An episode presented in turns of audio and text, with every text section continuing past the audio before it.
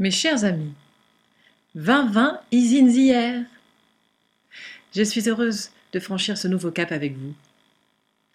Et pour savoir ce que j'allais nous souhaiter, je me suis rapprochée d'un vieil ami. Un ami, ou plutôt un ouvrage, monumental et singulier. Dixit Eliphas Lévy. Simple et fort, comme l'architecture des pyramides. Durable, par conséquent, comme elle.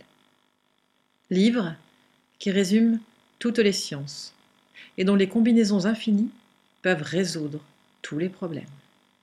Livre qui parle en faisant penser. Inspirateur et régulateur de toutes les conceptions possibles.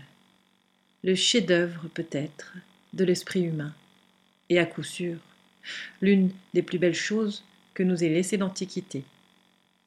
Clavicule universelle, véritable machine philosophique qui empêche l'esprit de s'égarer, tout en lui laissant son initiative et sa liberté. Ce sont les mathématiques appliquées à l'absolu. C'est l'alliance du positif à l'idéal. C'est une loterie de pensées toutes rigoureusement justes comme les nombres. C'est enfin, peut-être, ce que le génie humain a jamais conçu, tout à la fois de plus simple et de plus grand.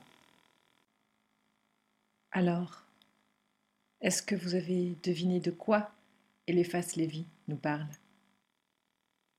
Allez, un indice supplémentaire. À travers cette fois les mots de Alexandre Jodorowsky. Il est possible qu'un groupe formé de sages des trois croyances chrétiennes, juives et musulmanes, prévoyant une décadence de leur religion, qui par soif de pouvoir conduirait inévitablement à la haine entre sectes et à l'oubli de la tradition sacrée, se soit concerté pour déposer cette connaissance dans un humble jeu de cartes, ce qui équivaudrait à la préserver et à la dissimuler, afin qu'elle traverse les ténèbres de l'histoire, jusqu'à parvenir à un avenir lointain où des êtres d'un niveau de conscience élevé déchiffreraient son merveilleux message. Alors pour démarrer, je fais le vœu collectif que nous ayons atteint cet avenir lointain au niveau de conscience élevée. Et j'ai envie d'y croire. Vous avez trouvé de quoi je parlais? Le tarot de Marseille. Et cette année, le message, c'est l'arcane 20, deux fois, pour si jamais on n'avait pas compris la première fois. L'arcane 20, le jugement. Que nous dit cet arcane? Pour ma part, ce qui me vient, c'est Et la lumière fut Voici l'interprétation que nous en donne Alexandre Jodorowsky. Toutes les énergies du tarot se concentrent dans la carte du jugement. Après la réceptivité de la Lune et la nouvelle construction entreprise dans le Soleil, on assiste ici à la naissance d'une conscience encadrée par un principe féminin à gauche et un principe masculin à droite. Cette émergence, appelée par l'ange et sa trompette, se présente à nous comme un désir irrésistible. Après un séjour dans les profondeurs de l'inconscient, après un travail qui peut avoir été effectué dans la douleur, en tout cas dans l'ombre, une nouvelle vie s'éveille, comme pour une naissance ou une résurrection. Tout ce qui est mort renaît. Tout ce qui est caché ou en gestation remonte à la surface et aspire à un monde supérieur. Ce qui est suggéré dans cet arcane, c'est qu'une force défiant la mort est à l'œuvre dans notre existence même, la conscience immatérielle et immortelle.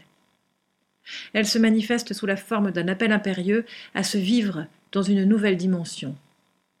L'ange regarde de face et sa trompette à la bouche, il symbolise l'annonce de cet éveil. Lorsqu'on tire cette carte, cela signifie que l'on est appelé. Des difficultés surviendront si pour une raison ou pour une autre, on ne parvient pas à répondre à l'appel. Le sens de cet arcane consiste à découvrir que tout être qui naît est absolument voulu par la divinité ou par l'univers. les difficultés que le consultant ressentira vis-à-vis de son désir de vivre, de sa vocation artistique ou professionnelle, sont autant de résistances à sa nature profonde. L'ange nous regarde de face. Son action s'adresse à tous et toutes. Il nous rappelle que, faute de reconnaître notre désir profond qui suscite en nous la prise de conscience, nous sommes des morts vivants. Alors, pour ce cru à double zéro, je vous souhaite d'entendre et de répondre aux appels qui seront les vôtres en 2020 dans tous les aspects de votre vie.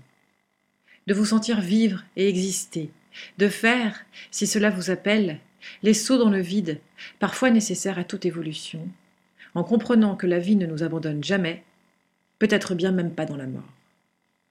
Je vous souhaite des danses, des chants et des rires. Je vous souhaite de la profondeur dans vos relations aux autres et à vous-même.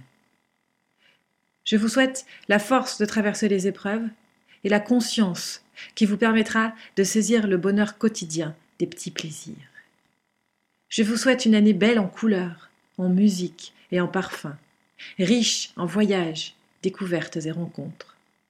Je nous souhaite du partage, de la transmission, de la compassion, de la solidarité, de l'amour et de la concrétisation. Pour ma part, je sens déjà un appel assez fort qui m'emmène du côté du Moyen Âge. Cet appel n'est pas nouveau, puisque j'ai déjà plongé au Moyen Âge en créant les visites olfactives de l'abbaye de Maubuisson. Mais il se fait plus pressant. Peut-être parce que j'ai la joie et la chance aujourd'hui de pouvoir parler du tarot de Marseille sans craindre d'être brûlé sur un bûcher. Ou peut-être parce que le chemin pour parvenir à me dévoiler aux yeux du monde et aux miens, tel que je suis, a été long, truffé de peur, comme si j'étais encore au Moyen Âge et risquais ma vie. Ou peut-être enfin, parce que cette liberté apparente a sa part d'illusion, dans un monde où le principe féminin a encore beaucoup de mal à trouver sa place, ou plutôt à ce qu'on lui donne sa place. Les méninges s'agitent, les idées fusent, et l'envie de créer émerge irrésistiblement. L'appel se confirmera-t-il en 2020 Nous verrons bien. Je vous souhaite une belle et merveilleuse année à tous. À très vite.